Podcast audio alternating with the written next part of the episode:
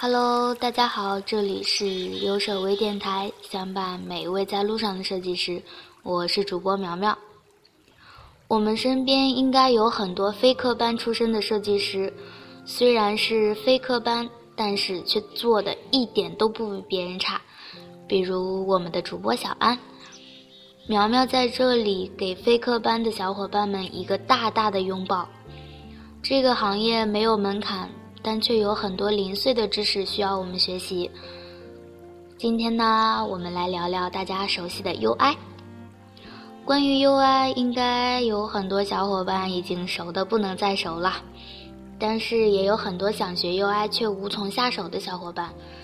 优设官网的“酸梅干超人”这一篇零基础如何自学 UI，从设计学习准备、绘画技巧。到软件掌握、设计理论，层层推进，力求让新手能通过自学，成为一名专业的 UI 设计师。这篇文章也适合大多数自学成才的设计师查漏补缺。第一是准备阶段，先问大家三个问题：设计是什么？设计是如何产生的？设计可以做什么？UI 属于平面设计，平面设计往上走的话，又是美术学这一类的。在今天的 UI 设计群体中，我们作为专业的设计人员，可以和别人侃侃而谈雷军的创业心得、罗胖子的工匠情怀，各种其实并不相干的话题，却很难说出对设计艺术的见解。大家应该都知道王寿之的设计现代史，很厚的一本书，上面全都是密密麻麻的小字。学生时代可能看不下去，但是很多人工作以后回过头再去看这本书时，会觉得真的很有用。了解美术史、设计史，学会入门的美术鉴赏。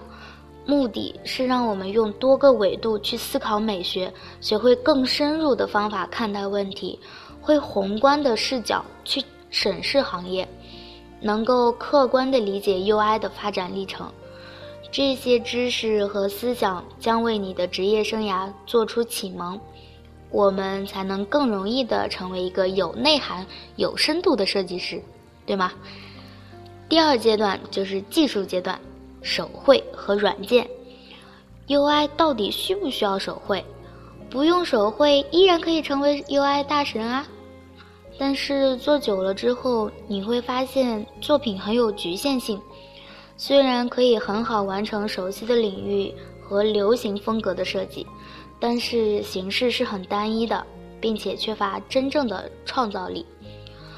当我们在纸张上对现实世界物体进行准确描绘时，也就需要我们更好的、仔细的观察事物。强大的手绘能力，除了提高洞察力以外，也能为你将来创作的多元化提供更多的可能。这一点在游戏界面体现的就比较明显。关于手绘，大家可以先从结构素描入手。可以锻炼你对透视的理解，还有形体的把握。学习 UI 当然少不了软件啦，肯定有 PS 呀、AI 呀，还有 Sketch 啊，其余的就根据自己的爱好补充吧。关于 PS，大家可以先看看李涛的 PS 高手之路基础篇，看前三课，真的就是是要好好的看前三课哦。是整个 UI 行业最基础的知识点，包括光、点、分辨率、色彩模式。掌握这些呢，可以让我们更加精通设计软件，掌握它们的原理。关于软件，学到你可以用它临摹出任何使用这种软件设计的图形。一定要记住，软件是用来实现设计的一种手段。过度沉迷于软件的研究是一种本末倒置的行为，但如果使用软件抄都抄不出来的话，就不需要多说什么了吧。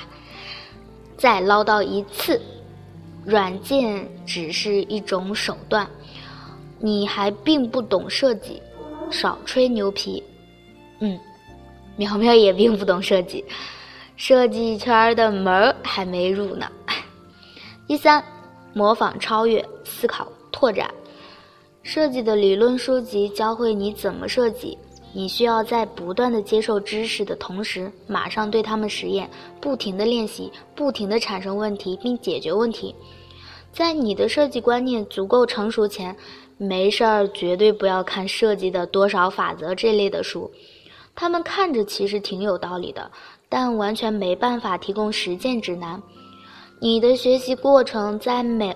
每个方面都要系统而有调性。浏览好的作品，多临摹有优秀的案例。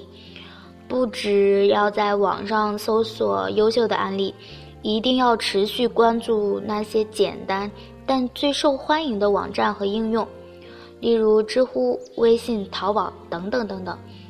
不断的去讨论、查阅，来理解为什么当前呈现的样式是这样的。而不是停留在自己的预期，不要盲目的追求视觉表现，也不要对其他行业排斥。成熟的设计不只是你个性技巧的表述，还有你对解决问题所展示出来的理性和见解。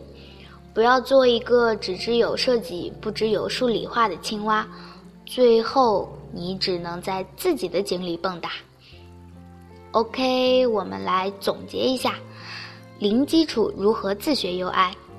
第一，了解美术史、设计史。超人给大家推荐了艺术的故事、近代设计史、设计心理学一二三等等等等。二，提升技能，掌握手绘和软件。三，多练习思考，多浏览 Behance、花瓣，包括优设等好的网站。这篇文章其实很长，里面推荐了很多学习的视频和书籍。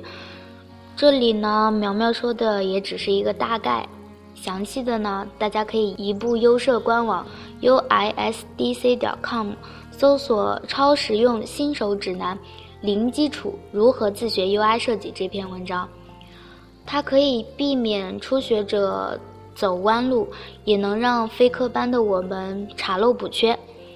最后，苗苗祝愿大家都能成为牛逼的 UI 设计师。好啦，优设微电台今天就到这里啦，我们下期见啦，拜拜。